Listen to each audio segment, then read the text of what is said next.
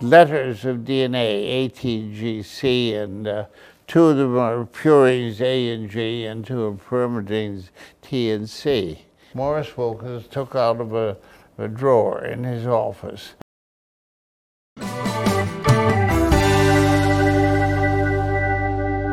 Olá, eu sou o Conrado Vieira e esse é o Animálculo, seu podcast sobre microbiologia.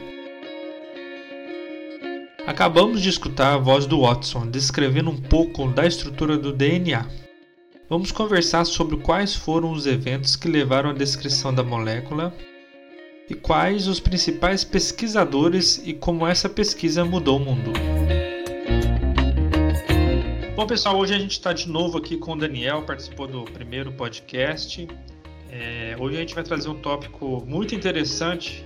A gente estava conversando aqui nos bastidores, falando de quantos prêmios Nobel já rendeu esse assunto, que é a descoberta do, do DNA. Né? Então, essa molécula que tem sido amplamente discutida, né? como ela foi descoberta, quais foram os eventos, o que, que levou a, a gente ter essa compilação de, de, informações que a gente tem é, hoje em dia.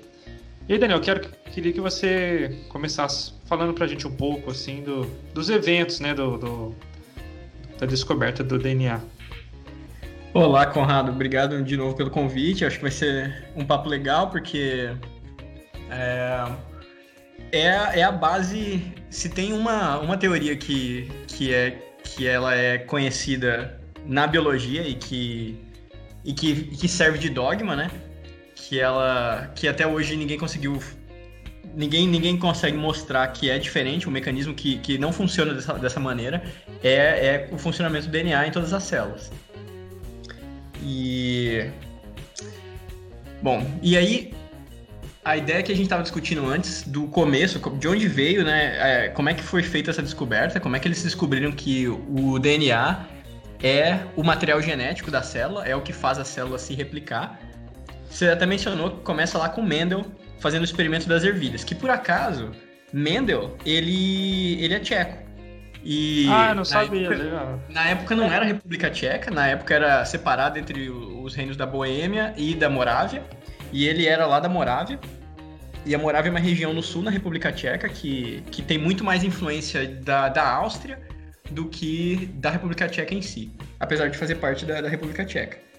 E aí Mendel morava em um, em um, em um monastério. Uh, ele era, uh, ele estudava e, e, por muito tempo ele até pensou em ser monge. E ele tinha vários experimentos relacionados à natureza. Ele, ele era apicultor, ele ele trabalhava com, com plantas e, e aí ele começou a desenvolver o experimento das ervilhas lá. Quando a gente estuda no ensino fundamental, no ensino médio, a gente veio falando um pouco desse, desse experimento né, de Mendel, hum. que foi o cruzamento de diferentes é, ervilhas com características morfológicas, né? Então ele estava trabalhando no conceito que a gente chama de fenótipo, que é a expressão da informação genética, que é o genótipo.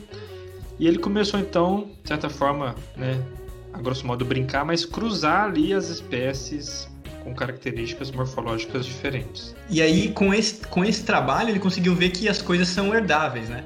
Quando você tem alguma coisa na célula que ela que você passa essas características de uma da, da linhagem materna para as linhagens, linhagens filhas. Tem essa, essa característica da molécula se, se conservar de forma horizontal. É isso, né, a base do que a gente tem hoje de diversidade, a base da evolução dos organismos, das espécies. Então, essa característica do DNA de ser hereditário, né, dele passar essa informação para as outras gerações, que propiciou o estabelecimento da vida em diferentes ambientes.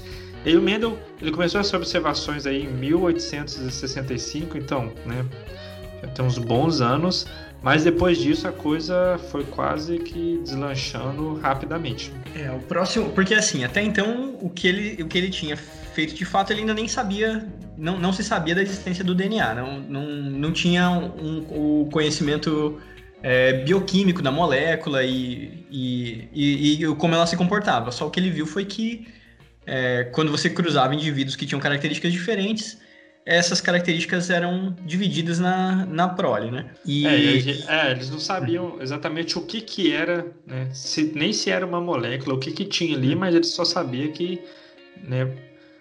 Por exemplo, cruzando uma ervilha rugosa com uma lisa, a descendente, ela teria uma característica da, possivelmente da mescla dessas duas, desses dois fenótipos. E, e só lá em 1950 que foi sair a 1952 e 53 que o pessoal já tinha claro que tinha uma, uma molécula que toda, toda célula tinha e, e, e eles ainda não sabiam que era o, o, material genético, que o DNA era o material genético, né? Era o que dava origem às, às, às células filhas e que, que, e que controlava o funcionamento da célula. Mas ele sabia é. que tinha esse, essa molécula que tinha fósforo e, e, e aí tanto é que os prêmios os prêmios Nobel que vieram dessas descobertas foram prêmios de química e prêmios conduzidos por, por bioquímicos, né? É, né, então, é, é, é, Mendel propôs né, uma teoria que tinha alguma, alguma informação genética ali. Nesse caso dele, ele trabalhava com fenótipo, com a morfologia externa ali da ervilha, que isso passava para frente. E aí foi ele que deu o nome de gene. Né? Então ele sabia dessa questão aí de hereditariedade e que essa molécula é, era capaz, então, na verdade, ele não sabia que molécula que era, mas que tinha essa informação ali básica, todas as espécies tinham. Né? Depois, químicos foram é, aprofundando um pouco mais disso, é, falando então, né, se você já entrou no nosso assunto, mais dos caracteres, das características químicas, né, presença, que era um ácido, ele sabia que era um ácido, que era rico em fósforo, né, que não tinha enxofre, então foi meio que um quebra-cabeça que é de 1865 até é, o cônico artigo do Watson Click de 53, é que nessa semana está fazendo aniversário, é, é, desvendar então essa, esse caráter químico da molécula. E, a, e o legal que você mencionou aí do, do trabalho de Watson e Crick, que eles. É, que é que assim, é um artigo de uma página, ou sei lá, duas páginas, que, que mostra que a, a molécula de DNA ela é ela tem uma dupla hélice, né? Que ali eles comprovam que ela tem aquela estrutura que já tinha sido teorizada antes, mas ninguém tinha mostrado que ela, que ela era desse jeito. É, eu acho que eles eram cientistas assim, mas trabalhavam muito na matemática, então eles pegaram, né? Aquilo foi um modelo proposto, né? Foi uma uma dedução a partir já das características químicas descritas anteriormente.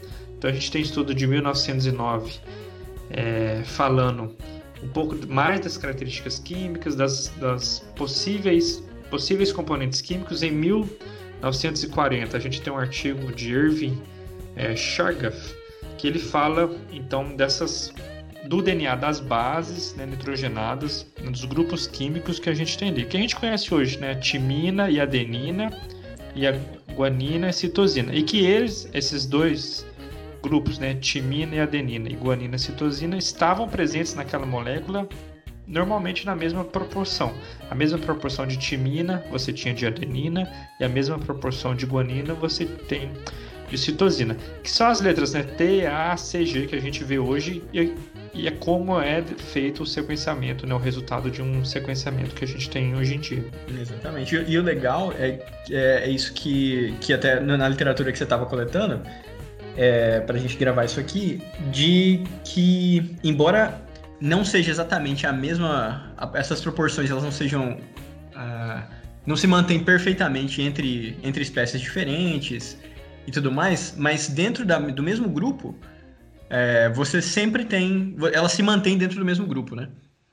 E... Sim, isso é um indicativo, né? Que, por exemplo, né, dos pais, dos filhos, essa proporção ela tende -se a manter dentro da mesma espécie a quantidade dessas uhum. bases, né? Uhum. A gente tem alguns organismos muito extremos que vão viver em condições muito diferentes, por exemplo, a gente tem né, micro-organismos que vão desenvolver em altas temperaturas, então essa composição química às vezes vai atender mais a guanina citosina, que é mais estável em alta temperatura, né? mas dentro da mesma espécie tende a manter a mesma proporção, o que é um indicativo, inclusive, no sequenciamento de que está certo, que aquela espécie foi bem sequenciada. Sim, é, é, é, é isso, é isso, isso e é isso e é aquilo que você falou, que isso mostra que elas são, que, que é uma característica hereditária, né? Já que ela se conserva ali no mesmo, na mesma espécie, então é, é um, é um grande indício. E, Bom, Daniel, então essa... vamos, vamos avançar mais um pouco nos anos. Né? A gente está em 1909, 1952 e eu acho que 1945, até sair esse artigo, foi, vamos dizer assim, a época do boom da pesquisa da molécula de DNA. O que eu estava vendo é que eu, que eu até comentei com você da Rosalind Franklin, que ela, quando ela foi pro laboratório do, do, do Crick, ela ela, ela, ela já era uma especialista nessas, nesses métodos de, de fração de, de raio-x. E aí ela gerou essa imagem que deu, que deu origem a esse paper. É, eu não sei se nesse meio tempo aí você, você queria citar alguém mais. Não, eu só queria falar que né, nessa época foi uma corrida, assim, né? as pessoas uhum. estavam em busca para elucidar essa molécula. Eles já sabiam que tinha é, a molécula de DNA, eles já sabiam que não era de origem proteica, porque eles usaram enzimas para poder tentar quebrar a molécula. Então, né, base de proteína, eles, eles viram que não eram proteína, então eles foram juntando essas informações, mas a estrutura da molécula, como ela se organizava, como estavam organizadas as bases nitrogenadas, o fósforo, isso ainda era muito muito vago. Né? E a uhum. Rosalind Franklin, ela, embora não, não tenha tido tanto mérito na publicação, né, é, dentro do meio acadêmico, ela tem um reconhecimento muito grande, porque foi a partir de fotografias dela. Então a gente fala de de fotografia de raio-x, né? então ela conseguiu tirar é, fotografias de raio-x do DNA, então pensa o quanto isso deve ser difícil. Em 1950, né, que foi quando ela conseguiu tirar essas fotos é, mais claras, e a partir daí né, é, a gente teve então a, a, descrição mais precisa da molécula de DNA que foi confirmada depois anos. Né? E, e, e aí essa, essa e exatamente, e aí o fato da gente de ter, é, de ter essa descoberta, porque a, partir daí a gente já sabe que aquele é o gene, que ali é que está a informação que a célula está passando de uma outra que, que, que comprova aquilo que, que o Mendel que, que explica o mecanismo que Mendel estava tava observando e descrevendo. Outros prêmios Nobel vieram uh, desse, desse tipo de descoberta, que nem a gente conversou um pouco antes sobre o, o Prêmio Nobel de Química de 1980 que foi do Frederick Sanger. O Sanger é, é famoso, é, o pessoal sempre menciona ele nesse prêmio Nobel, mas na verdade ele recebeu um quarto do prêmio. O, o prêmio mesmo foi dividido entre, entre ele, entre Gilbert, que e, e, na época ele ganhou o prêmio por ter pela pesquisa que ele fez. Porque assim, saber que a molécula tá lá foi, foi até onde, até onde tinha, tinha chegado. E a ideia depois disso era saber qual era a sequência que estava lá. Porque é essa sequência de nucleotídeos que vai dizer o que, que essa célula vai gerar. Então, que tem que vocês até discutiram isso no, no, no podcast passado sobre o dogma central da biologia, de ter você tem DNA que é transformado em RNA e a molécula de RNA é usada para formação para síntese das proteínas. Então por isso que é, que é importante a gente saber qual que é aquela sequência que está ali. E aí o método de Sanger de sequenciamento é, permite, foi, foi o primeiro que. Na verdade, não foi o primeiro método, o primeiro método foi de Gilbert, só que ele era um método muito. muito. muito perigoso. Assim. No laboratório ele, ele envolvia compostos radioativos, compostos marcados, ele era muito laborioso, e Sanger criou um método que era mais, mais prático para fazer no laboratório para ter o sequenciamento. É, que é a base de todo o sequenciamento que a gente tem hoje. Né? A gente teve o aprimoramento, né, o sequenciamento de nova geração, mas a base mesmo, se você for pegar né, a base do método é esse de sangue. Exatamente. E que, que no fim das contas, esses métodos novos, eles são praticamente uma paralelização do que do método de Sanger. Eles só miniaturizaram tudo. E tudo bem que tem umas inovações ali no, no, na, na química da coisa, mas é muito similar ao que acontece, só que em uma, em uma forma miniaturizada. E que acaba gerando um, um número de sequências maior e, e, e deixa o processo mais barato. É, se a gente vai né, discutir um pouco mais para frente, o que o, o, Daniel voltar só um pouco, né, em 1954, na verdade, o Daniel foi descrito em 1953. E eu não sei se você sabe um que estava na briga né, para descrever o DNA, vamos dizer assim, nessa corrida da, da elucidação da estrutura da molécula, é o Linus Pauling É, se você Então, pegar isso- uma isso eu tabela não sabia, periódica. eu achei muito legal isso. Aham. Se você pegar uma tabela periódica e ver lá a distribuição dos elétrons nos orbitais, aquele 2s, 2p2, aquelas distribuições, foi ele que descreveu isso. Né? Ele ganhou o prêmio em 54 de Química por, é, por, essa, por esse achado de descrever a distribuição dos elétrons e como calcular os orbitais, né, o tamanho dos átomos. E ele estava na corrida também da, da descrição do DNA e o modelo dele né, tinha duas coisas que foram equivocadas. A primeira que era uma fita tripla, ele achava que, que eram três fitas que interagiam, né? A gente sabe hoje em dia que são duas. Mas para mim, assim, a maior decepção, né? Ele como um químico que, que descreveu a distribuição dos elétrons, né? É, só por ter, só por áudio que é difícil, mas depois você pode pesquisar na internet a estrutura do, do DNA, quem está escutando a gente, que o fósforo ele fica para o lado de fora da estrutura de DNA e o Linus Pauling tinha descrito para o lado de dentro. E nesse caso, o fósforo com carga negativa, né, voltado para o lado de dentro, ele ia repulsar, né, dois fósforos encostando, um ia repulsar o outro e a molécula não ia se manter estável. Por isso que ele não conseguiu chegar no modelo. E para mim foi uma surpresa de quando eu estudei isso. Foi assim, nossa, ele descreveu os elétrons, como eles distribuem, mas não pensou na carga dentro do DNA. Talvez na estrutura de três fitas, talvez fizesse mais sentido, não sei, mas. Mas, mas é engraçado que até Watson e Crick mencionam isso, que a ideia de ter o fósforo pro lado de fora deixa a estrutura de dupla hélice mais estável. É justamente Talvez por causa da carga do fósforo. né? Então, se você pensar, ah, eu trabalho com biologia, mas você tem que saber química, tem que saber a carga. É porque para você propor um modelo, as coisas têm que fazer sentido. E até eu fico pensando, quando, quando a gente estuda biologia molecular, que é basicamente a química de uma molécula só, né?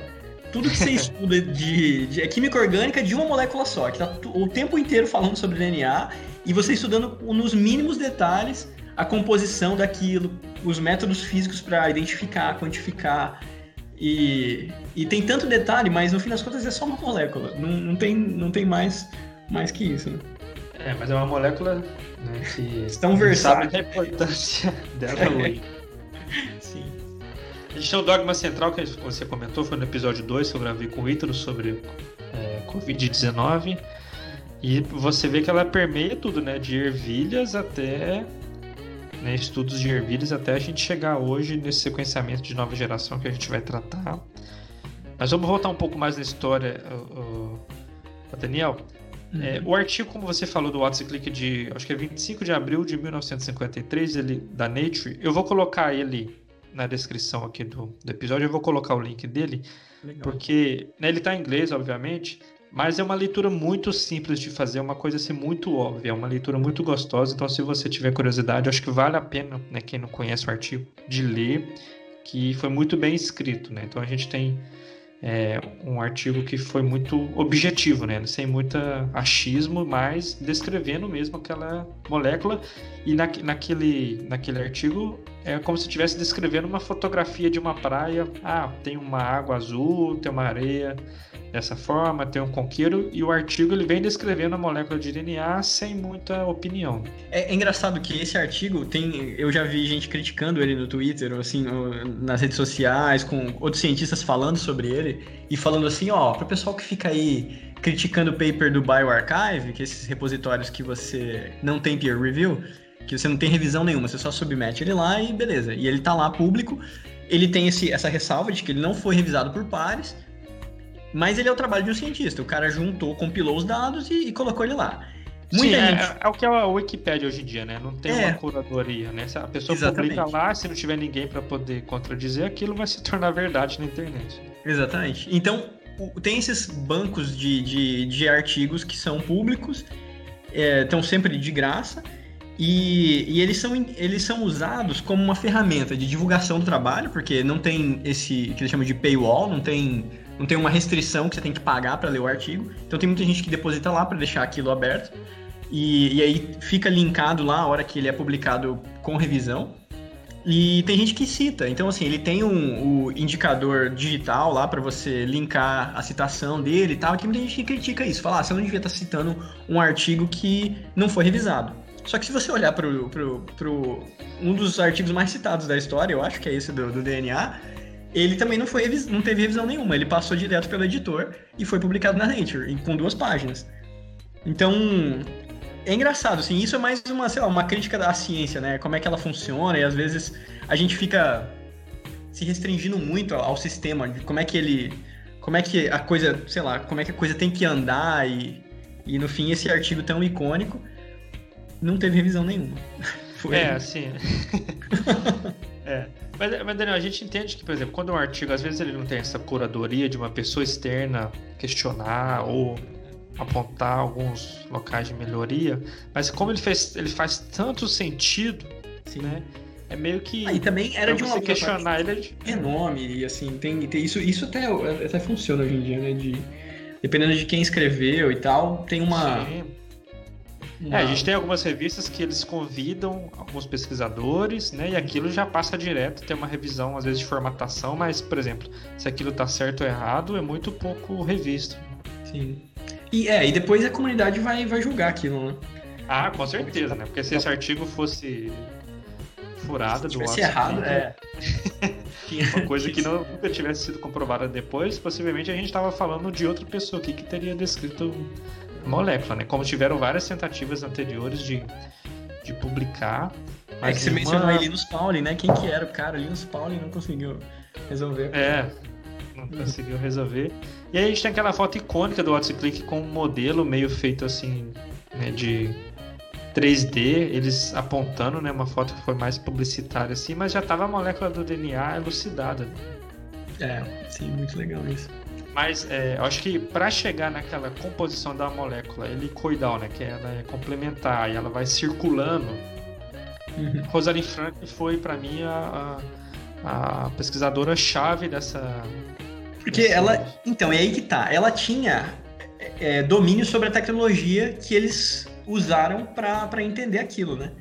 E cara, se, que nem o que eu penso hoje de, de programação que na biologia o pessoal ainda, assim, eu acho que está mudando, cada vez as pessoas estão se interessando mais por programação, mas na educação formal eu não vejo tanto esforço.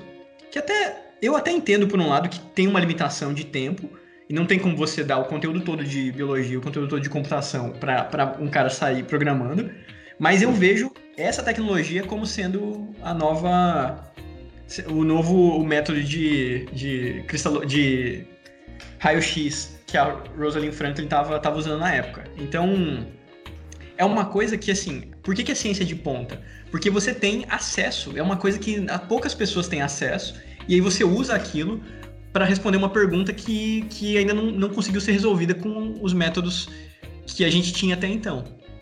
E eu acho que hoje a programação e a bioinformática são essa ferramenta que está no limite para biologia, sabe? Que está permitindo que as pessoas façam novas descobertas e, e encontrem coisas, responda, responda perguntas que não conseguiram ser respondidas antes.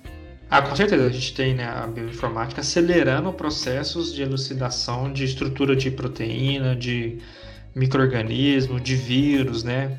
É, criando modelos, você não precisa mais testar tanto em animal, alguma, algumas vacinas. Né? Eu acho que está crescendo mais, é, trazendo mais agilidade nesses estudos da área de, de biologia.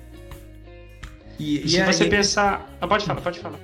Não, não, é que nem você falou do, do que você não precisa mais gastar tanto recurso para fazer alguns experimentos, sabe? Já tem tanto banco de dados, tem tanta coisa pública, e se você souber quais ferramentas usar, você economiza dinheiro, você economiza recurso, tempo, tempo de bancada, fa fazendo, respondendo a pergunta de uma com, com dados que já estão, que já estão, que já foram publicados.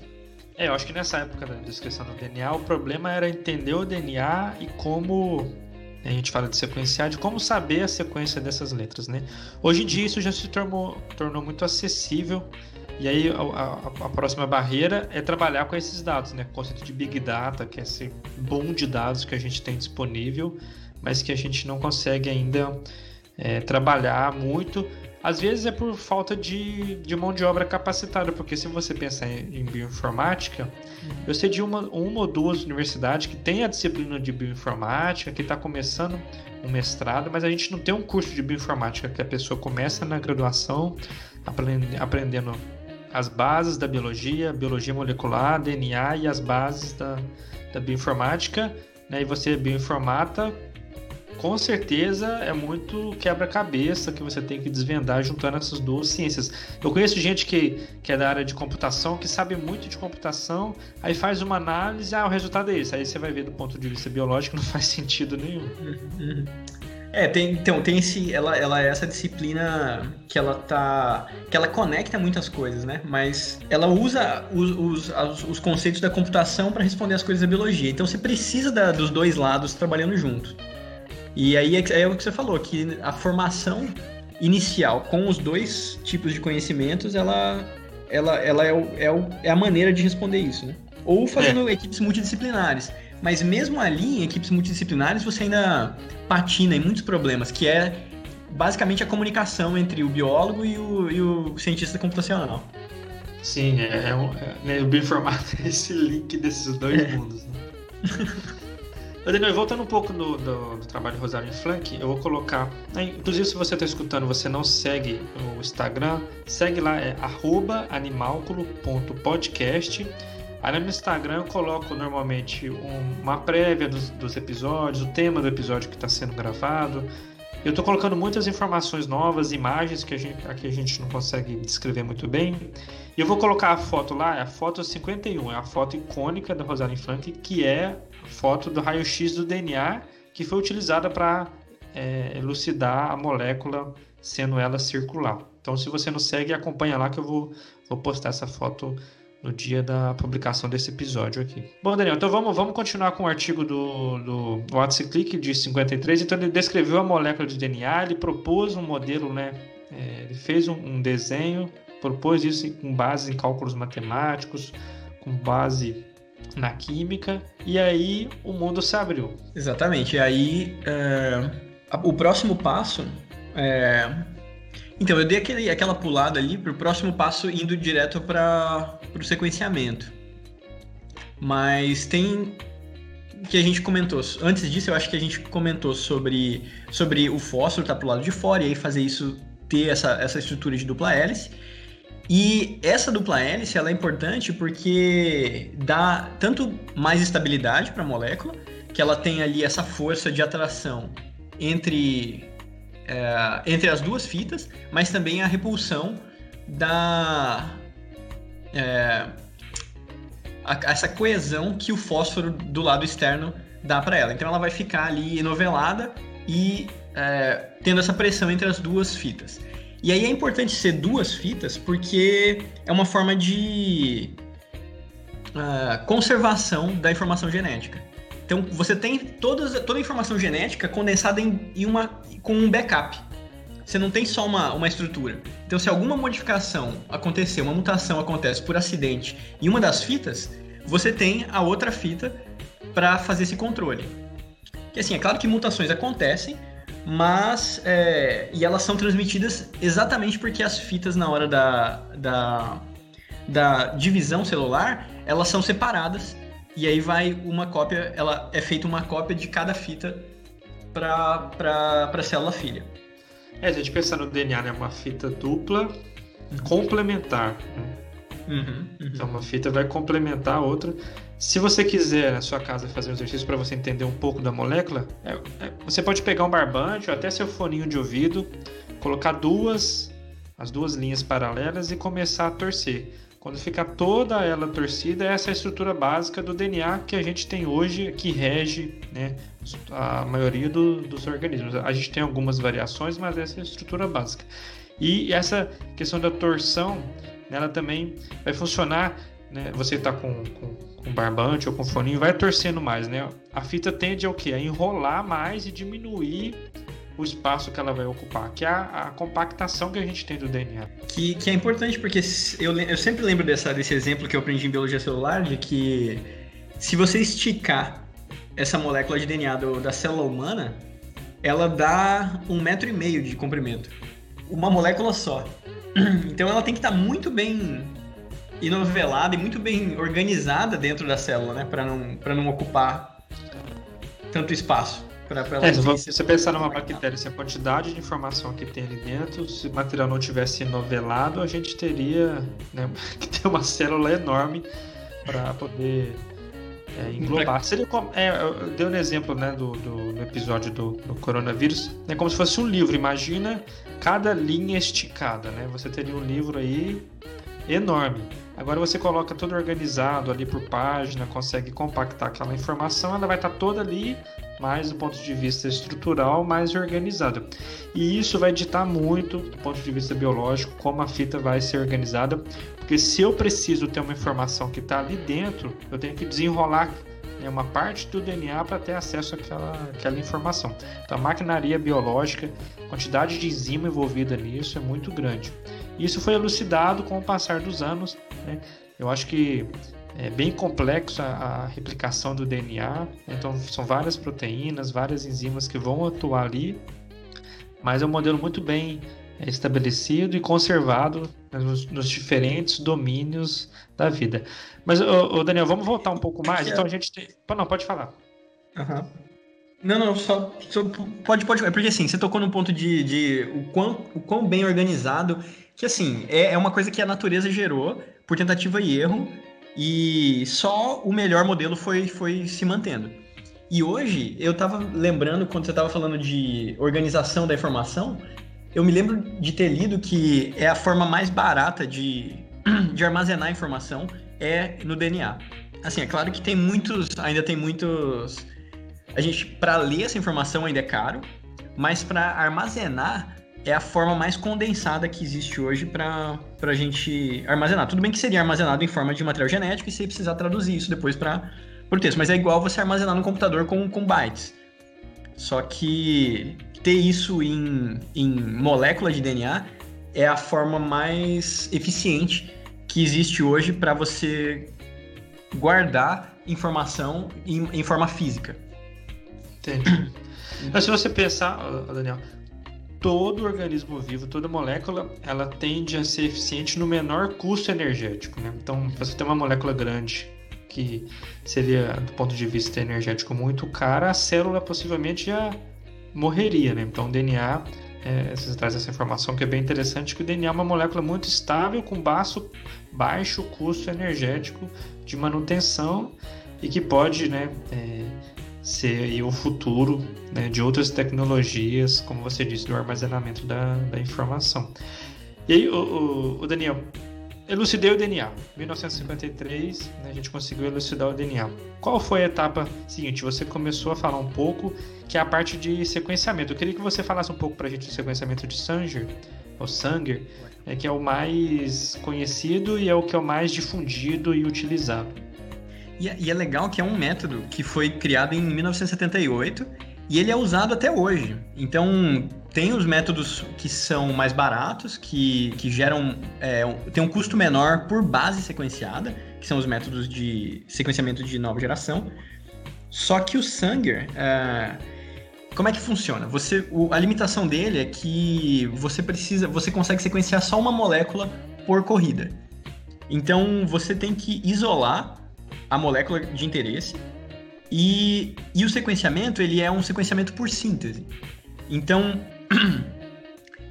ele você vai ter você tem ali o seu fragmento e aí você vai fazer uma uma uma amplificação desse desse fragmento. Quando você amplifica ele, você vai gerando múltiplas cópias desse fragmento. Só que na hora que você está amplificando ele, entre as bases, que, que cada. Para amplificar ele, você tem a fita de DNA, que é composta por múltiplas bases, aqueles, aquelas letrinhas A, C, T e G. E aí você vai incorporando bases ali. Só que você coloca no seu pool de bases, no seu pool de A, C, T e G, você coloca 10% do A, você põe ele é, modificado. 10% do T está modificado.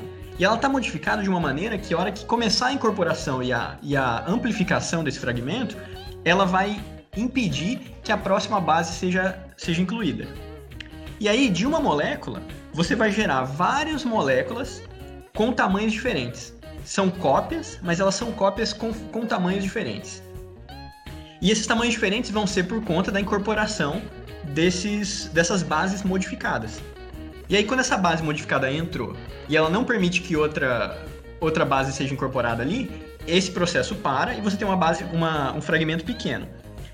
Esse fragmento, ele vai ser. Uh, quando você emitir uma radiação sobre esse fragmento, ele vai brilhar na cor da última base que foi incorporada.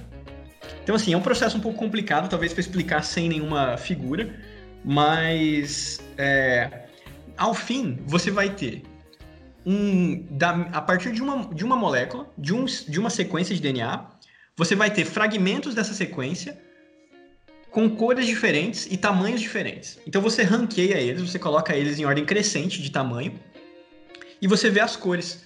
Então você tem um fragmento de. O seu fragmento inicial tinha 10 bases. Por exemplo, o menor fragmento que você gerou ali tem duas bases. E ele está brilhando na cor azul, que por exemplo seria a cor da timina. O próximo fragmento, com três bases, ele vai estar tá brilhando na cor amarela. E aí você sabe que amarelo é uma guanina. Então você sabe que na segunda base você tem uma timina, na terceira você tem uma guanina, e assim por diante até que você tenha as 10 bases. Não sei se, se ficou claro como é que sim, sangue, Sim, eu acho que sim, Daniel, mas é, uhum. acho assim, você, você explicou o método que a gente tem atualmente do sequenciamento de sangue, né? O, o método primordial, o primeiro que foi descrito, não existia equipamento, não existia nada. era esse mesmo processo, só que eles colocavam assim, como você falou, tinha fita com 10 pares de base que eles queriam sequenciar um gene, por exemplo. Aí eles colocavam a timina, é, punha ali todo a enzima, tudo para poder fazer aquela reação, né, que é a reação de PCR, daqui a pouco a gente vai explicar deixava um tempo e aí ia ver se aquela fita aumentou de tamanho. Se aumentou, então era assim, a cada base você tinha que tirar uma amostra e ver se aquela fita está aumentando de tamanho. e aí até você pode fazer, eu talvez eu acho que eles faziam simultaneamente para as quatro bases e depois comparavam o, o misturavam esses pools ou e aí viam porque a marcação, eu acho que na, na, primeira fase, eu acho que a marcação não era só por cor, eu acho que ela era por, com fósforo marcado, eu acho que ela era radioativa também, mas depois eles conseguiram fazer isso com. É, de uma forma mais. mais. É, mais segura. Sim. Com moléculas ah, com certeza. brilhavam é. sem, sem você precisar colocar. Sem ser radioativa, né? Ah, inclusive, só um adendo assim, na a Rosalind Frank, ela morreu, infelizmente, 37 anos, super jovem, né, com câncer no ovário. E tem várias teorias, mas uma delas é que ela trabalhava com, com raio-x, com radiação né, durante a vida dela toda, então isso pode ter causado para ela né, esse câncer de ovário. E ela morreu sem saber que a foto dela foi utilizada para elucidação do DNA.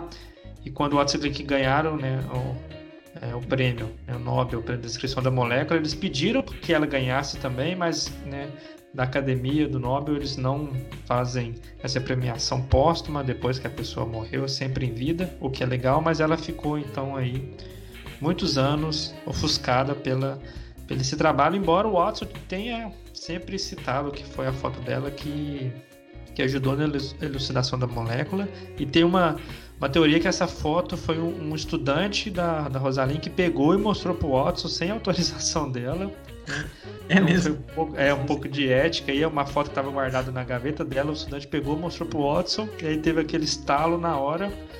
E ele descobriu né, como era a estrutura da molécula, mas ela né, não ficou sabendo disso, ela faleceu antes dessa, dessa repercussão toda da molécula do, do DNA, né, do prêmio Nobel depois que eles receberam. Bom, mas vamos voltar. Então, o sequenciamento de Sanger, a cada base que é adicionada, a gente tem a emissão de uma luz. Então, se você pesquisar no Google sequenciamento de Sanger, é, você vai ver sempre uns gráficos coloridos e é isso que o Daniel explicou, né? Cada vez que tem uma base que é adicionada, ela emite uma luz e aí o equipamento vai lendo essa luz né, dependendo desse comprimento de onda, dessa cor diferente, ela sabe, o equipamento vai saber então qual base foi adicionada. E de acordo com a quantidade de luz, ele sabe a precisão se aquilo realmente foi adicionado certo ou se pode ter uma incerteza também que às vezes acontece. Sim, até é porque essa é a, é a, limitação, né? Você tem que ter uma, uma molécula só, pura, para fazer isso. E aí, às vezes, você tem alguma certa contaminação ou, ou você tem é, e, e, o, e, e, o que acontece, a incorporação errada da base, porque a enzima também comete erros, né? Ela, às vezes ela pega uma base errada e incorpora ali. E aí, o que vai acontecer é que vão duas cores é, aparecer no detector ao mesmo tempo. E aí você não tem certeza se o que foi incorporado ali é um, é um C, ou é um T, ou é um G. E aí você tem essa é, problema de qualidade de sequenciamento, né? Que você vai ter erros de sequenciamento. Então o método também também tem, existem erros no método, né? Por isso que você precisa de, de uma checagem visual ou dos gráficos ou até um método de bioinformática para encontrar esses erros. É, hoje na bioinformática você já, já faz o cálculo estatístico da probabilidade daquela base ter sido inserida de forma correta ou não, e aí você consegue, dependendo, resolver isso, ou comparando com outro banco de dados com uma sequência próxima, você já consegue deduzir também e minimizar um pouco dessas, dessas falhas, né? Essa limitação, como você disse, do, do método de sequenciamento. Então o Sanji ele foi é um método mais difundido e foi a base para o desenvolvimento das novas tecnologias. A gente vê o NGS, que é sequenciamento de nova geração, que trouxe isso de uma forma mais aprimorada no sentido de ficar mais barato, de você conseguir fazer mais sequências e de não necessariamente você precisar que tudo esteja purificado. Que foi o primeiro episódio que a gente falou, né, de sequenciar um microbioma. Você não consegue isolar todos os micro-organismos. Você consegue extrair o DNA daquela amostra ali do, do ambiente e aí fazer os métodos de sequenciamento e descobrir quais espécies, é, quais genes estavam presentes ali. Exatamente. E, e, e aí, é, esse método de, de, sequenciamento de nova geração consegue que você entregue para o sequenciador o pool de, de DNA vindo de todas as células, aquela mistura, e, e a partir daí você, você consegue fazer a, classificação desses, de todas as espécies e de todas as moléculas de DNA que você, que você tem ali na amostra. É, essa parte de sequenciamento, né? Assim que, ah, deu certo o sequenciamento, faz sentido, começou a correr então do projeto humano. Não sei se você chegou a ver alguma coisa, mas o projeto humano, ele demorou 13 anos para sequenciar todo o genoma humano. Então, um tempo absurdo, foi uma iniciativa de vários países. Aqui no Brasil também teve pesquisadores envolvidos. Ele custou 3 bilhões de dólares, então um projeto super caro. E aí conseguiu a nossa sequência genética. É, pegou vários, é, vários doadores, 21 doadores, e aí se encontrou o consenso dessa, dessa sequência que foi a base então dos, dos inícios de estudos de genética humana. Né? E hoje isso está muito mais aprimorado, como a gente falou no primeiro episódio. É, tem a iniciativa do Google lá de, ter essa, de você ter sua sequência lá na plataforma deles. A partir de 100 dólares já você já consegue ter a sua sequência e aí tentar predizer várias coisas de saúde, de doenças. É, se você tem uma habilidade às vezes para ser um atleta, então isso ainda está estudando como trabalhar, mas barateou de 3 bilhões de dólares para 100 e, dólares agora. E é, e é, engraçado que a estratégia do genoma humano foi, foi usando o sequenciamento de sangue. Então eles espalharam os cromossomos humanos por diferentes laboratórios e cada laboratório era responsável, é, na verdade, por um fragmento de certo de determinado cromossomo. Então acho que na UFRJ tinha um, um grupo que era responsável por um, por um pedacinho. E aí, durante esses 13 anos, todo mundo foi isolando aquele fragmento, purificando ele e fazendo o sequenciamento sangue e corrigindo erros e, e depois teve o esforço de montar tudo isso nos, nos, no, no genoma humano. Mas o. Então, assim, foi uma forma de paralelizar o trabalho, né? Era um. É um, é um, é, um número de. um esforço muito grande, porque o genoma era gigante, é um, um genoma bastante complexo, e teve que envolver vários laboratórios. Então, todo mundo pegou um pedacinho e fez isso em paralelo. O que aconteceu é que um ano antes deles soltarem o resultado, o, o, o Carl Venter, do, daquele, do, do Craig Venter Institute hoje, começou a fazer o sequenciamento e eu não me, se eu não me engano ele estava usando o método de nova geração de sequenciamento. Então ele conseguiu, que é um método que, que gera, que já é um método paralelizado, né? E ele gera, é, o custo por base é muito menor. Então ele gastou uma fração do, do custo que o projeto Genoma gastou. Mas é claro que, assim, ele, ele teve a, a vantagem de estar tá usando tecnologias que não eram disponíveis, que não estavam disponíveis 10 anos antes, né? Mas Sim, aí é. ele, ele conseguiu o sequenciamento do genoma e ele fez o genoma dele, o próprio genoma, e ele chegou no consórcio e falou, ó, tá pronto, eu vou publicar. E eles entraram num acordo, o consórcio do genoma humano falou para eles: espera um pouco, a gente publica junto, para não ter, para a gente manter a, a, a primicitude do estudo, sabe? Do, do, do projeto Eu Genoma. sabia, sabia dessa história. É, o Craig Venter foi lá e, e falou: Ó, vocês demoraram demais, eu fiz aqui com o NGS. E, e aí os caras, não, segura um pouquinho que a gente tá acabando. Então só pra uma coisa perder. de gentlemen, né, de cavalheiros. É, foi.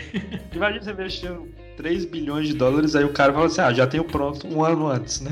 É, tipo, Aí que a tecnologia faz. né? é esse que é o negócio, a tecnologia. É, da ciência é uma, uma corrida sempre para os trabalhos, para quem desvenda o que antes, porque muitas vezes acontece isso. Quando você fala, ah, já tem um resultado. Quando você vai publicar, já tem alguém que publicou alguma coisa. Né? É, às vezes quando você tem a ideia, você fala, nossa, eu tive essa ideia aqui, ó, acho que dá pra fazer isso. Se você jogar no Google, alguém já fez, sabe? É muito Com comum. É, Você vai lá achar, alguém já, já tá Acho pra tudo isso. na vida, na verdade, não só pra ciência. né? É, exatamente. Mas é bem assim que a gente trabalha. É, dentro do meio acadêmico, né? As pessoas tendem a segregar as linhas de pesquisa. Um, ou outro pesquisador trabalha às vezes com uma coisa muito específica que não necessariamente vai sobrepor o trabalho de outro. Ou quando sobrepõe, a gente tem os acordos de publicar junto, de fazer a ciência avançar junto, né? Então, Até- Até de certa assim, forma, é mais prudente e saudável também para a ciência, né? Porque senão fica muito E- competitivo e aí a gente vai investir dinheiro em coisas que às vezes outra pessoa já está fazendo. É, e, e, e, e, assim, mesmo foram métodos diferentes usados, né? Então, os tipos de erros que foram encontrados eram diferentes e, e assim, eu acho que, que mesmo que saísse antes, ainda era válido o, o, o- esforço todo. Mas assim, é porque tem isso, né? Na ciência tem isso de quem publicou primeiro, né? É, ah, com certeza, né? Do DNA foi uma corrida de várias publicações anteriores, né? Já fez até um histórico, mas quem ficou reconhecido foi quem fez o gol final, né? É. Bom, Daniel, então a gente teve né, a elucidação do, do projeto do, do genoma humano, a gente tem o sequenciamento de Sanger. Eu queria falar um pouco agora desse NGS. A gente tem hoje duas, hoje em dia, né, duas principais plataformas, que é a Illumina e o Ion Torrent. Queria que a gente conversasse um pouquinho sobre eles, a diferença deles, né, que são as plataformas mais utilizadas e o que a gente tem no futuro aí que pode estar chegando no mercado. Legal. Ah, a ideia é que o, o que eles têm diferente é o seguinte: a- se você comparar primeiro com o Sanger, eles te dão um número muito maior de sequências por corrida. Coisa assim, que, que Sanger, se você paralelizar tudo e colocar numa plaquinha, você consegue é, 300 e poucas sequências numa corrida. Sequências diferentes. Já no NGS, no Illumina, se você usar a- o método mais sofisticado, você passa de 60 bilhões de sequências é, por corrida. E na, no Ion Torrent eu acho que que tá em 10 bilhões, o, o, o método que, que solta mais sequências por corrida. Sim, é, a gente tem duas plataformas que elas, vamos dizer assim, a base é a mesma, mas o equipamento tem a detecção de forma diferente. Vamos fazer assim, Daniel, você explica um pouquinho o Illumina e aí eu depois eu venho com a Ion Torrent com as diferenças. Legal.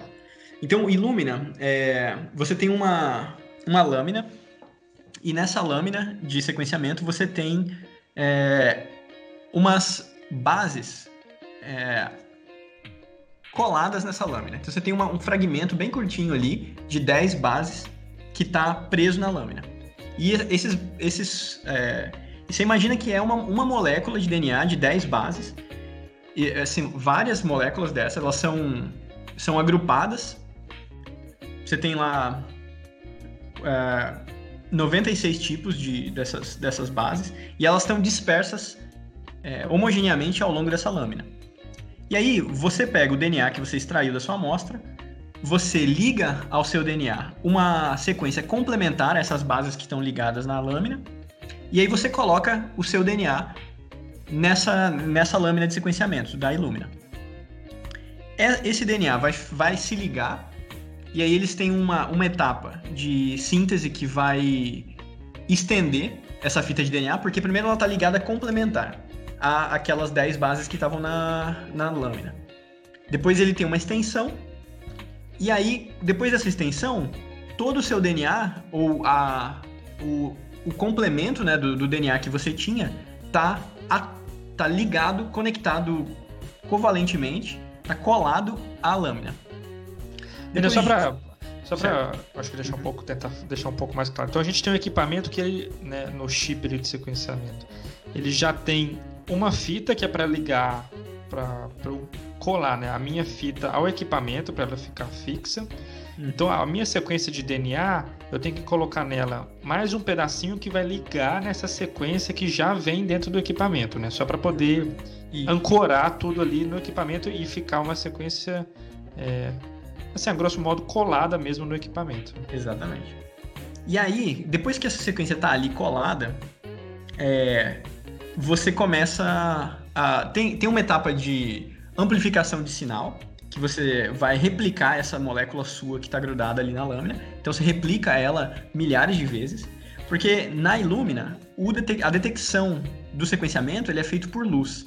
Então cada vez que uma base é incorporada, ela brilha e, e aí leva essa luz, é, essa lâmina, ela vai ter, então, espalhado na superfície da lâmina, as suas moléculas de DNA vão estar ali, e cada vez que um nucleotídeo for incorporado à sua sequência, é, que ela está que ela tá fazendo uma extensão da sua sequência, então ela está sintetizando uma sequência nova, só que você está registrando todos os nucleotídeos que estão entrando. Então, ao longo da lâmina, vão ter várias cores brilhando em, nas posições que as suas moléculas estão conectadas à lâmina. Então você vai sabendo para cada molécula qual base está sendo incorporada em cada ciclo de sequenciamento.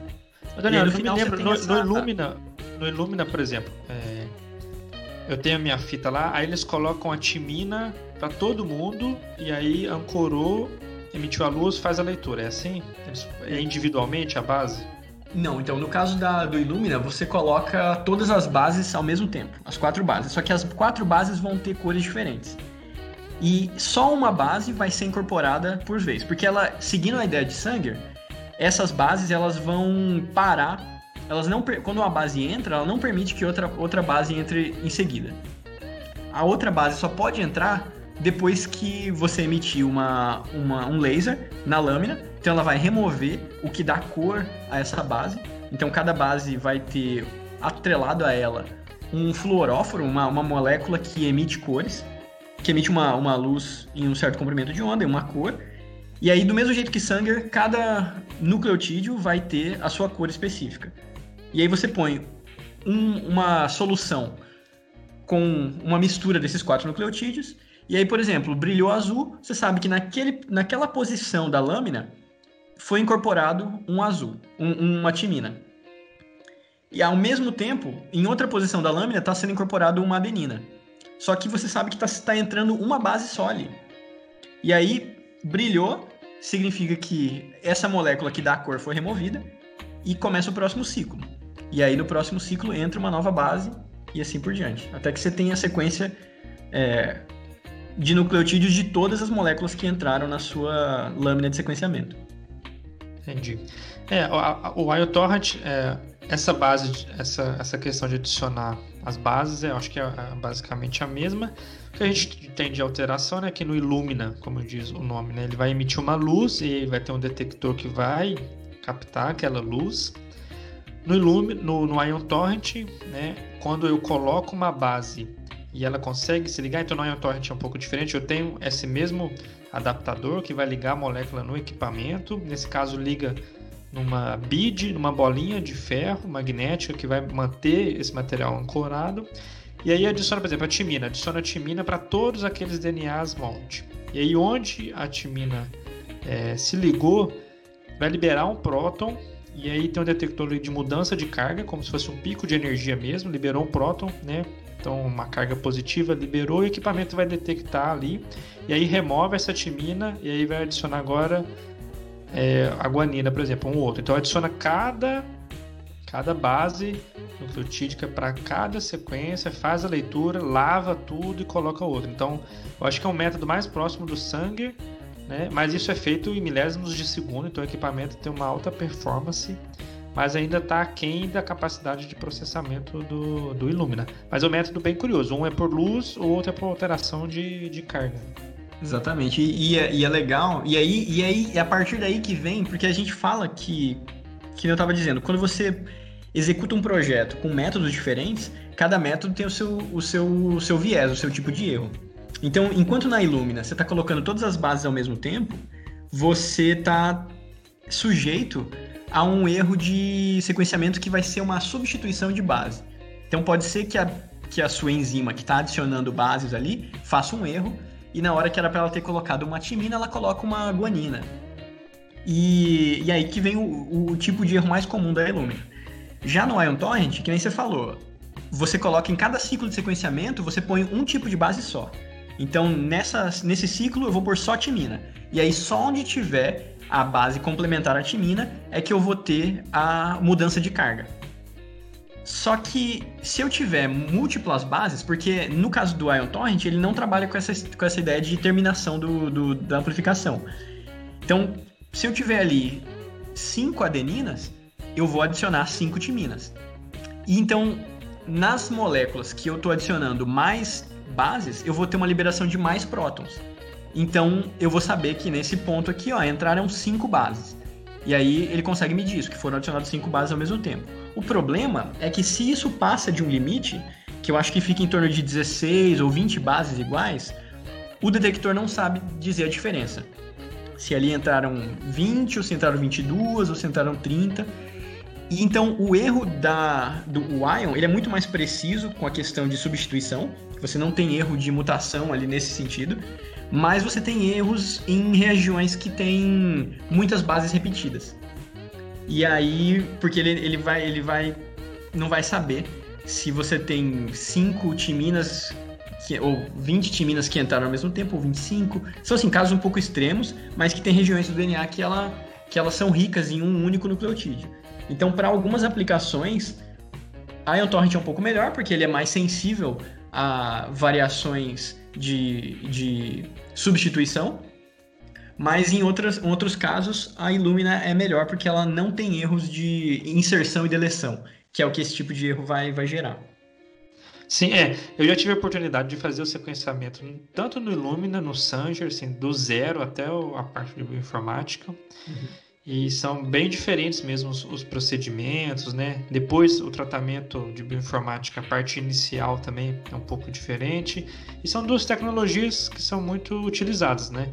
Por questão né, de imposto, de, de cotação, né, de moeda, no Brasil muito caro esses equipamentos, né? Mas fora do país né, já é uma tecnologia um pouco mais, mais acessível. Só para eu sei assim do, do, do Ion Torrent, que eu já, já trabalhei, é, então a França, se eu não me engano, ele custava cerca de 200 mil euros, assim. Se você for colocar na cotação de hoje, você vai passar de um milhão de reais por um equipamento, né? Sim.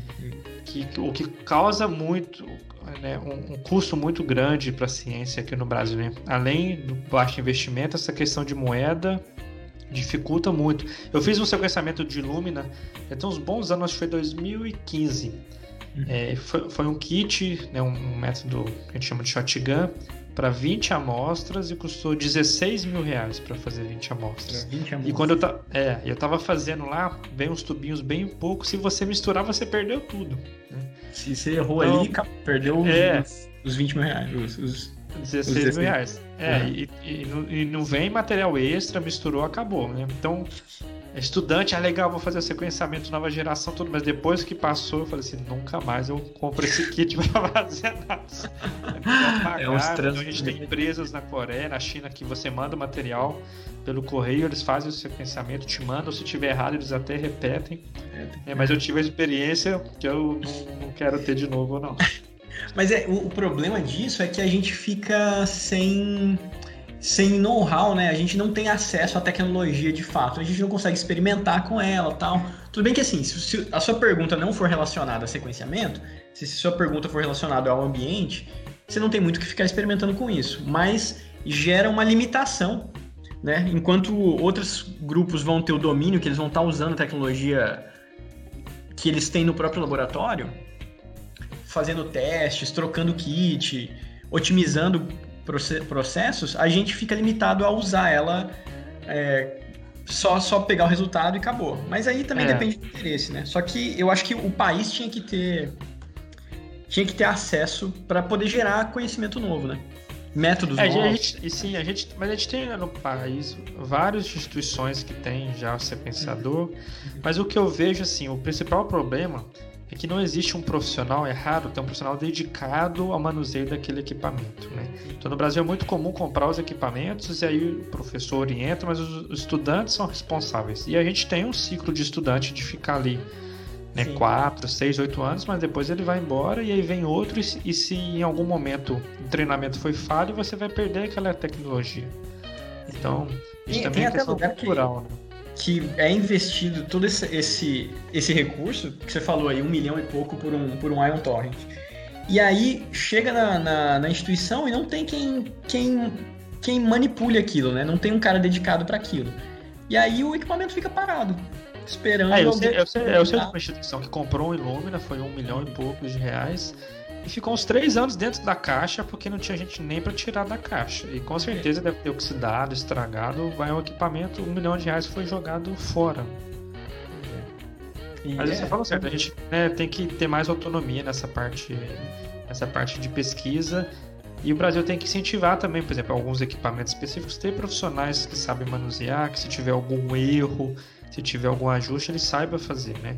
Eu já tive experiência né, de, de morar fora e de alguns equipamentos que tinham. Mas eu trabalhei com com marcação de carbono e tinha um equipamento lá que tinha um físico que só ele punha a mão. Então só ele, a gente auxiliava tudo, mas ele fazia toda a regulagem e ele sabia, né, nos gráficos lá se o equipamento estava bom ou não, se a corrente elétrica é, do prédio que ficava o equipamento estava ruim, naquele dia não ia ser bom para fazer análise, e isso a gente não, não tem no Brasil. E aí a gente fica pedalando, né, quebrando a cabeça, gastando recursos, os alunos tentando aprender por si só como manusear e como transpor quando acontece algum problema no, no equipamento, além da falta de recurso para manutenção.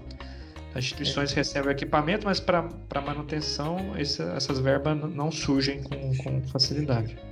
É, E assim, le- conectando com aquilo que eu estava falando, de que, por um lado, a gente não tem acesso a essa tecnologia e, e ela tem um custo muito grande. Por outro lado, o tipo de dado que ela gera, a gente tem como. como por meio de bioinformática, programação e tal, a gente tem como desenvolver pesquisa nessa linha. E aí você não precisa de muito recurso nisso, né? Você precisa do, do laptop e, e estudar. E aí você vai estudando os métodos e, e usando esses dados que são gerados por equipamentos caros, de ponta, e, e você não tem custo nenhum para acessar eles, porque toda vez que o cara publica hoje em dia, tá tendo essa, essa pressão para que ele deixe os dados públicos, para que os dados brutos do sequenciamento já sejam é, publicados imediatamente junto com o trabalho, ou até antes do trabalho os dados já estarem disponíveis, antes do trabalho ser publicado, né? E aí até na hora de revisão, tal, todo mundo pode checar. Então, se você tiver domínio sobre os bancos de dados, entender como é que eles funcionam e você entende um pouco de programação, você consegue fazendo suas próprias perguntas e ag- ag- agrupando esses dados, baixando, é, fazendo essas que eles chamam de web scraping, que você vai você procura um tema que você quer entender melhor, por exemplo, o coronavírus ou um- uma, uma entidade biológica que você quer ou até um gene, um fragmento que você quer aprender mais sobre ele, e aí tem uma infinidade de métodos de bioinformática que você pode usar para responder perguntas sobre isso. E é uma coisa que não tem custo. O custo é você sentar ali e rodar uma análise que muitas vezes pode ser feita no seu computador mesmo.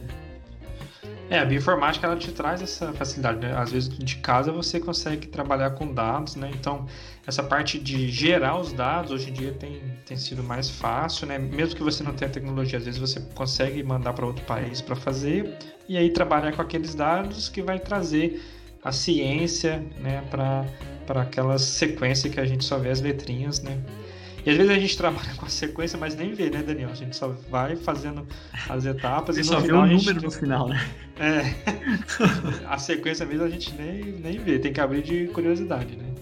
Cara, e é, e é aquele negócio que é o, essa, o ciclo de prêmio Nobel que começou lá em 50 e pouco, com a descoberta da molécula, passou pelo sequenciamento, passou por PCR. Hoje em dia, você ainda, ainda tá nessa vibe, né? Você ainda consegue descobrir muita coisa usando essa descoberta do DNA, mas aplicando só métodos diferentes para estudar ele, né?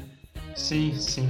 Então, É, hoje em dia a gente tem iniciativas que coletam é, é, material genético, coletam DNA. Eu não sei o nome, eu vou pesquisar depois, até para colocar no, no, no Instagram. Mas tem um navio francês, eu não sei se você sabe, que ele está dando a volta no mundo, coletando amostras de oceano. Ele faz o sequenciamento e deixa o material, essas sequências disponível na internet para quem quiser trabalhar. Você não tem restrição nenhuma. Você pode entrar lá, baixar o resultado e trabalhar. Ah, eu quero comparar a presença de microorganismo é, do hemisfério sul do hemisfério norte. Você vai ter a lista do, da sequência de DNA e aí você vai ter que fazer a parte de bioinformática. Então já tem iniciativas assim bem avançadas é o, de, de coletar. Tara Oceans, não é? Que é o que é esse projeto. De... É, não, eu não lembro o nome, mas pode ser assim. Como chama? Tara Oceans? Tara Oceans. Uhum. Eu acho que é esse, que, que os caras estão navegando aí por vários pontos no oceano, coletando DNA e, e sequenciando e jogando na, no, na internet. E aí teve uma, teve uma descrição de pangenomas, teve. Eu acho que eles estavam até. Eles abriram uma chamada, um edital para quem quisesse fazer um pós-doc diretamente com, com os dados do Tara Ocean, estava aberto. E, e inclusive um dos caras que estava no Rio, trabalhando no, no projeto Genoma Humano, tá de volta para ele é um francês que morou no Rio e para trabalhar com essa com, na época do sequenciamento do genoma humano hoje ele está envolvido com o Tara Oceans e o laboratório dele oferece é, suporte para quem quiser fazer um trabalho com esses dados eu não sei se é o mesmo que você está falando mas pelo, pela descrição que você deu me lembrou me lembrou a ideia do Tara Oceans ah isso mesmo é Tara Oceans encontrei aqui mesmo na, na internet é, é uma iniciativa para para gerar dados, mas eles não têm nem mão de obra, nem capacidade computacional para poder fazer análise de todas essas informações. Né? Uhum. Aí só um adendo, só essa questão de, de bioinformática, né, repercutiu bem, eu coloquei lá no Instagram, é, se você ainda não conhece, tem uma, uma, uma iniciativa que chama Fold at Home, que é que trabalha com a elucidação de estruturas de proteínas. Então é um grupo que trabalha com isso né, do ponto de vista de bioinformata, então eles têm os dados lá de DNA das proteínas, mas como montar a proteína, como ela interage com outras proteínas, com outros organismos, é, é uma computação muito pesada. E aí você de casa pode contribuir, eu sempre contribuo à noite, né, meu computador fica ligado e eles têm um, um processo que eles fazem você empresta o seu processador, então ele vai usar o processador, processador do seu computador para poder fazer esses cálculos matemáticos e aí no seu tempo ocioso você pode configurar enquanto você está utilizando o computador ou somente enquanto você não está utilizando você empresta o seu computador e aí eles fazem as análises. E essa semana saiu a proteína que que teve a mutação no coronavírus né?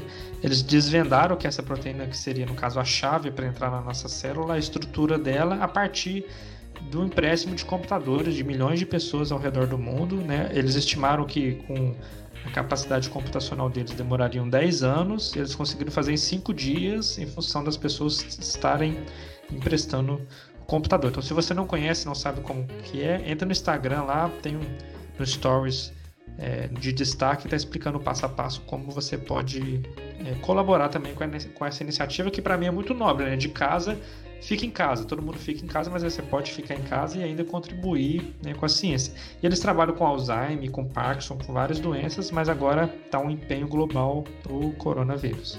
Isso é muito legal, né, do, da ciência do cidadão, né, que você pode pode tá ajudando os caras a fazer, resolver grandes problemas sem é, de uma maneira fácil, né, de uma maneira que você pode emprestar recursos para a ciência diretamente. Sim, sim. É, é, realmente é muito legal. Uma coisa que transplante, né, que passa essa questão de você estar tá na bancada ou ser um cientista lá. Você pode colaborar de casa emprestando o seu, seu computador. Isso é bem legal mesmo.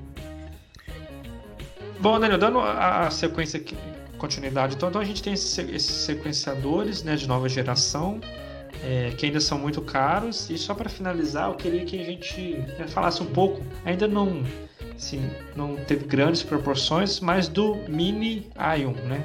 Uhum. Então, tem. Porque a gente falou até agora de Sanger, Illumina e Ion Torrent. Então, esses são métodos é, bem famosos de sequenciamento, mas eles são conhecidos por sequenciar em sequências curtas. É, o, o, fragmento, o, o máximo que você consegue de tamanho de fragmento. Com Sanger é 1200, com 1200 bases, normalmente é o máximo que você consegue. Com Illumina e Ion Torrent, você consegue até 500 bases, 600 bases, dependendo do, do kit, mas a gente sabe que o, o, o, genoma, por exemplo, o genoma de uma Escherichia coli, ele tem em torno de 4 milhões de bases. Então ele é, é um, a gente consegue pegar fragmentos desse genoma e precisa de um esforço depois para montar esse genoma com fragmentos pequenos. Então aquele quebra-cabeça. Tá, uhum. só, só um parênteses. É, quando você fala base, é base nitrogenada, que são as letras, né? Então, Exatamente. a gente consegue ter uma sequência aí de 600 letras que o equipamento consegue detectar de cada vez, né? Exatamente. Então você tem essas, esses fragmentos ali pequenos, fragmentos de DNA do genoma de alguma, de alguma espécie. E essas tecnologias que você mencionou, essa tecnologia que você mencionou agora, o, I, o MinION, é, ele é uma das, um dos métodos de sequenciamento de sequências longas. Então, assim, em média, ele te dá uma sequência de 30 mil bases, 30 mil letrinhas, 30 mil nucleotídeos, é, em uma fita só, em uma em uma string, né, em uma, uma sequência. E ele não te dá tanto output em número de sequências, então o número de sequências de Illumina e Ion Torrent passa dos, dos, dos milhões, mas no Minion você tem ali 60 mil, 70 mil sequências por corrida. Só que essas sequências têm, é, em média, 30 mil bases, mas eu vi um cara, um, um, um cara do norte da Inglaterra, que ele conseguiu a sequência inteira de uma Escherichia coli em uma fita só, em um Minaio. Então ele, ele modificou um pouco ali a química do, do, do método e aí conseguiu sequências mais longas. Porque você tem ali desafios na hora de extrair o DNA, porque quando você extrai, você quebra o, as moléculas, né? você quebra, que é um, um, no caso de bactérias, a gente tem muito é, frequentemente uma molécula só linear, é, circular, e é uma molécula que é o genoma da bactéria. Ela está ali inteirona em uma molécula. Não é que nem no caso dos seres humanos, que a gente tem vários cromossomos. No caso de bactérias, normalmente é um, um cromossomo só. E aí você, hum, como você tem a tecnologia de, de sequências longas, você conseguiria fazer, em teoria, todo o genoma de uma bactéria em uma corrida só. E aí foi isso que esse cara conseguiu. Então, a vantagem do Minion é isso. Além de que ele é um sequenciador que cabe na palma da mão, assim. Ele é pequenininho, ele tem uma entrada USB e isso dá para ele muita portabilidade. Tem muita gente que, é, na, por exemplo, na época do Zika, esse cara, que foi o mesmo cara que conseguiu fazer o genoma da E. coli numa corrida só, ele saiu com uma van pelo Brasil sequenciando o genoma de Zika, isolando com esse, um, um tipo de laboratório móvel, assim. E aí um laptop e o sequenciadorzinho e aí e ele foi viajando pelo Brasil e tentando pegar o genoma do Zika vírus em, em tudo quanto é lugar. É muito legal. Acho que se você parar para pensar, né, no, no Illumina é do tamanho, né, o equipamento, vamos dizer assim, é de metade de uma cômoda, assim, né, grande, o Ion Torrent também, e esse, né, por isso que é mini Ion, é uma entrada USB um pouco maior que um pendrive, né, tem essas limitações, mas eu acho que esse vai ser o futuro do sequenciamento você tem a parte de extração de DNA, que você precisa de bancada, de produtos químicos, mas depois que você extraiu o DNA, na sua casa, daqui uns anos, você vai poder fazer o sequenciamento. Eu acredito, Daniel, não sei, mas daqui uns anos vai ter um, uma caixinha de, de jogo infantil, extrai o DNA das coisas e, e faça sequenciamento né, para as crianças fazerem em casa. Eu acho que daqui uns 10 anos a gente pode ter alguma, alguma coisa assim. Eu acho que sim. E até é, essa história do, de estar tá armazenando informação em, em DNA pode ser que em, em, algum tempo você não tenha mais pendrive e tal, ou o pendrive ele seja um, um mini sequenciador já, sabe? E aí já, eu quero... já tá resolvido, a gente precisa só é, aprender a guardar a informação no dele. É, exatamente. Você, em vez de ser essa coisa de, de ter um, um disco dentro do seu computador, ele vai ter um sequenciador. E aí o que você vai colocar de programa ali vão ser, sabe, fragmentos de DNA em vez de. de... Então, é, tem todo esse esforço de miniaturização e, e, e deixar as coisas mais baratas. E, e, e as estratégias de sequenciamento estão sendo desenvolvidas tão rapidamente. Assim, do mesmo jeito que o sequenciamento Sanger foi feito lá na década de, de 80 e a gente usa até hoje, eu acho que tem esses métodos novos, mas por muito tempo ainda a gente vai ficar usando Illumina Torrent. E, e mesmo depois que os métodos novos é, aparecerem. Ah, com certeza. É, é, acho que ele não. Não vou dizer nunca, né? Mas não vai entrar em desuso, mas a gente vai incorporar cada vez novas tecnologias, até porque esses sequenciamentos eles estão sendo aprimorados, né? Então eles estão sendo melhorados, não são tecnologias novas, é um aprimoramento da técnica para trazer mais eficiência, menos erro e principalmente para baratear a tecnologia. Exatamente. Uhum. Bom, Daniel, eu acho que a gente falou bem assim, né? Desde a, de Mendel até sequenciador USB, né? Então, é, vamos dizer assim, é, são muitos avanços tecnológicos, muitos prêmios Nobel, muitos pesquisadores, mas a gente conseguiu trazer um panorama. Né? Quem tiver curiosidade, eu sempre deixo no final do episódio a lista do material que a gente usou de referência, de artigos, então vou deixar lá do, dos artigos né, que a gente utilizou aqui. Vou deixar, vou pôr no Instagram a foto do, do DNA, a foto da Rosalind Frank do, de raio-x do DNA e umas informações extras para quem quiser aprofundar um pouco mais nessa questão de, do, da molécula de DNA. Tem muito mais coisa para a gente conversar sobre DNA, a parte de proteína, a parte de RNA, mas eu acho que isso cabe em outros episódios, porque esse já está já tá de bom tamanho para mim. tá, bem, tá, tá, bem longo já, né? Legal, Conrado, brigadão. Acho que foi, foi um papo legal, sim. Deu para explorar tudo que você falou. E estou à disposição aí quando você quiser bater papo mais sobre algum outro tema de, de biologia pode me chamar. Com certeza, Daniel, a gente combina então. Então, mais uma vez, muito obrigado pela disponibilidade, um abraço e até mais. Um abraço, até mais.